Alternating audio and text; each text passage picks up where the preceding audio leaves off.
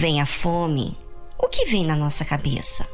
Primeira coisa, é um jeito para sobreviver, não é? Buscar mais um trabalho, mais uma oportunidade de prosperar e não ter nada em falta. Ou às vezes ir embora para outro lugar. Sabe que a fome, a dificuldade não vem só para pessoas que não creem em Deus, mas vem também sobre aqueles que creem em Deus. Como diz a Bíblia, a Bíblia não engana ninguém. Nos diz a realidade que muita gente ignora.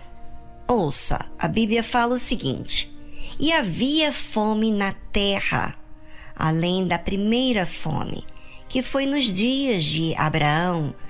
Por isso foi Isaque a Abimeleque, rei dos filisteus, em Gerar. Eu estava lendo sobre essa situação da fome e eu estava pensando, meu Deus, está escrito isso, mas parece que não me atentei para essa dificuldade antes. Pensei eu. Mas ao ler, Deus foi me revelando outras coisas. Bem interessante. Ou seja, a situação era fome, dificuldades para Isaac, tal qual seu pai Abraão passou. Por mais que seu pai passou, uma coisa é você ouvir ele falando, mas outra coisa totalmente diferente é você viver na pele sobre o aperto, a fome, a dificuldade, não é? É sim.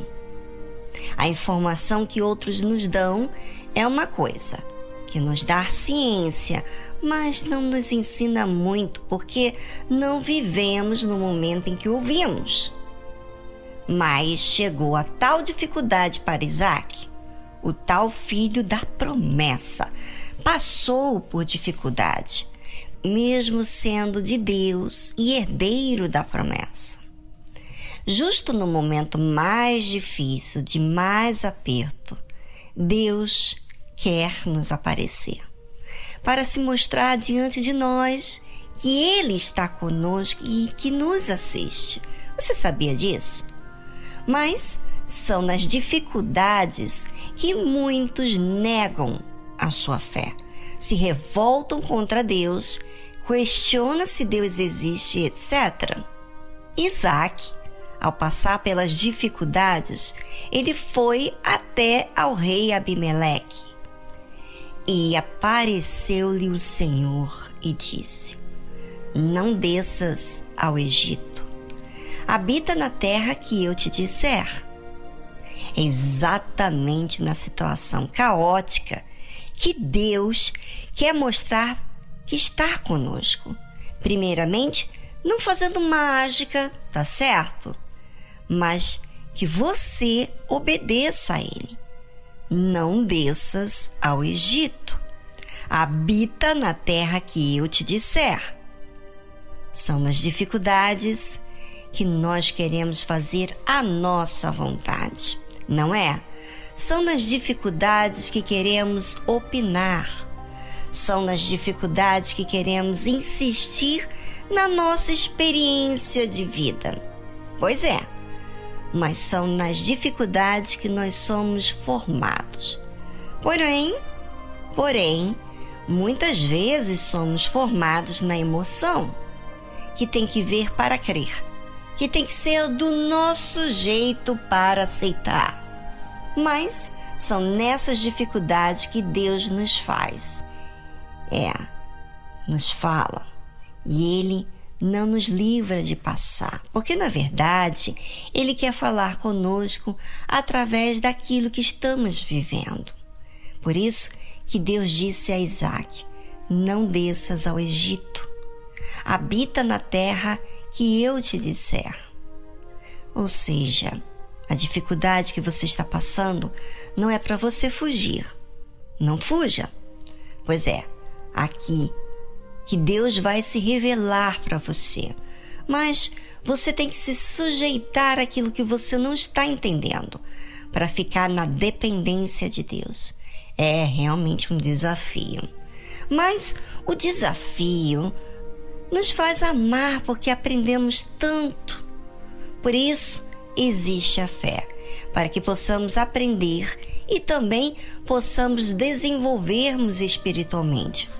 E Deus continua falando com Isaac: Peregrina nesta terra e serei contigo, e te abençoarei, porque a ti e a tua descendência darei todas essas terras, e confirmarei o juramento que tenho jurado a Abraão, teu pai. Aí está o confronto para muitos. Peregrinar na terra onde há fome, dificuldade. Não é fácil, não é? Pois é, ninguém quer ficar nas dificuldades, mas obedecer é para quem é humilde. Obedecer é para quem se coloca abaixo de Deus, não é para qualquer um. Peregrina nesta terra, e serei contigo, e te abençoarei, porque a ti e à tua descendência darei todas estas terras, e confirmarei o juramento que tenho jurado a Abraão, teu pai. Deus é conosco quando nos disponibilizamos da nossa vontade para se sujeitar a dele. Quando fazemos isso, nos humilhamos e colocamos ele de nosso Senhor. Aí sim, Deus é conosco e nos abençoe. Aí você diz: e a minha família, meu marido, meu filho? Através de você, a sua descendência teria a prosperidade. Como Deus mesmo disse: Porque a ti e a tua descendência darei todas estas terras. E confirmarei o juramento que tenho jurado a Abraão, teu pai. Através da sua fidelidade, outros terão terra, terão seu espaço, mas a você ele está dando a oportunidade de produzir. Não é bacana isso? Muito, muito legal. Confirmarei o juramento que tenho jurado a Abraão, teu pai. Deus não esquece de suas promessas e cumpre-as. Somos nós que não somos fiéis assim, mas Ele é a própria verdade. Então, não se preocupe com o amanhã. Aproveite agora e pense em você. Será que na dificuldade você foge? Você resiste Deus trabalhar em você? Logo querendo fazer a sua vontade? Pois é, passe a se observar daqui para frente. E se você olhar para a sua história de vida e pensar nela, você poderá entender o que você tem sido diante das dificuldades. Isso se você. Uhum. Preste atenção. Isso se você procurar, pensar, buscar, tiver realmente interessado. Tão bom a gente pensar em nós mesmos, não é verdade? Eu sei que muitas vezes nos entristecemos com aquilo que vemos a nosso respeito. Mas já pensou todo mundo enxergar em você coisas que não pode falar, porque você não vai aceitar. Pois é. Mas quando você pensa, você não fica inseguro com o que os outros pensam de você, porque você mesmo procura, por si mesmo, encontrar resposta do que você tem feito de errado.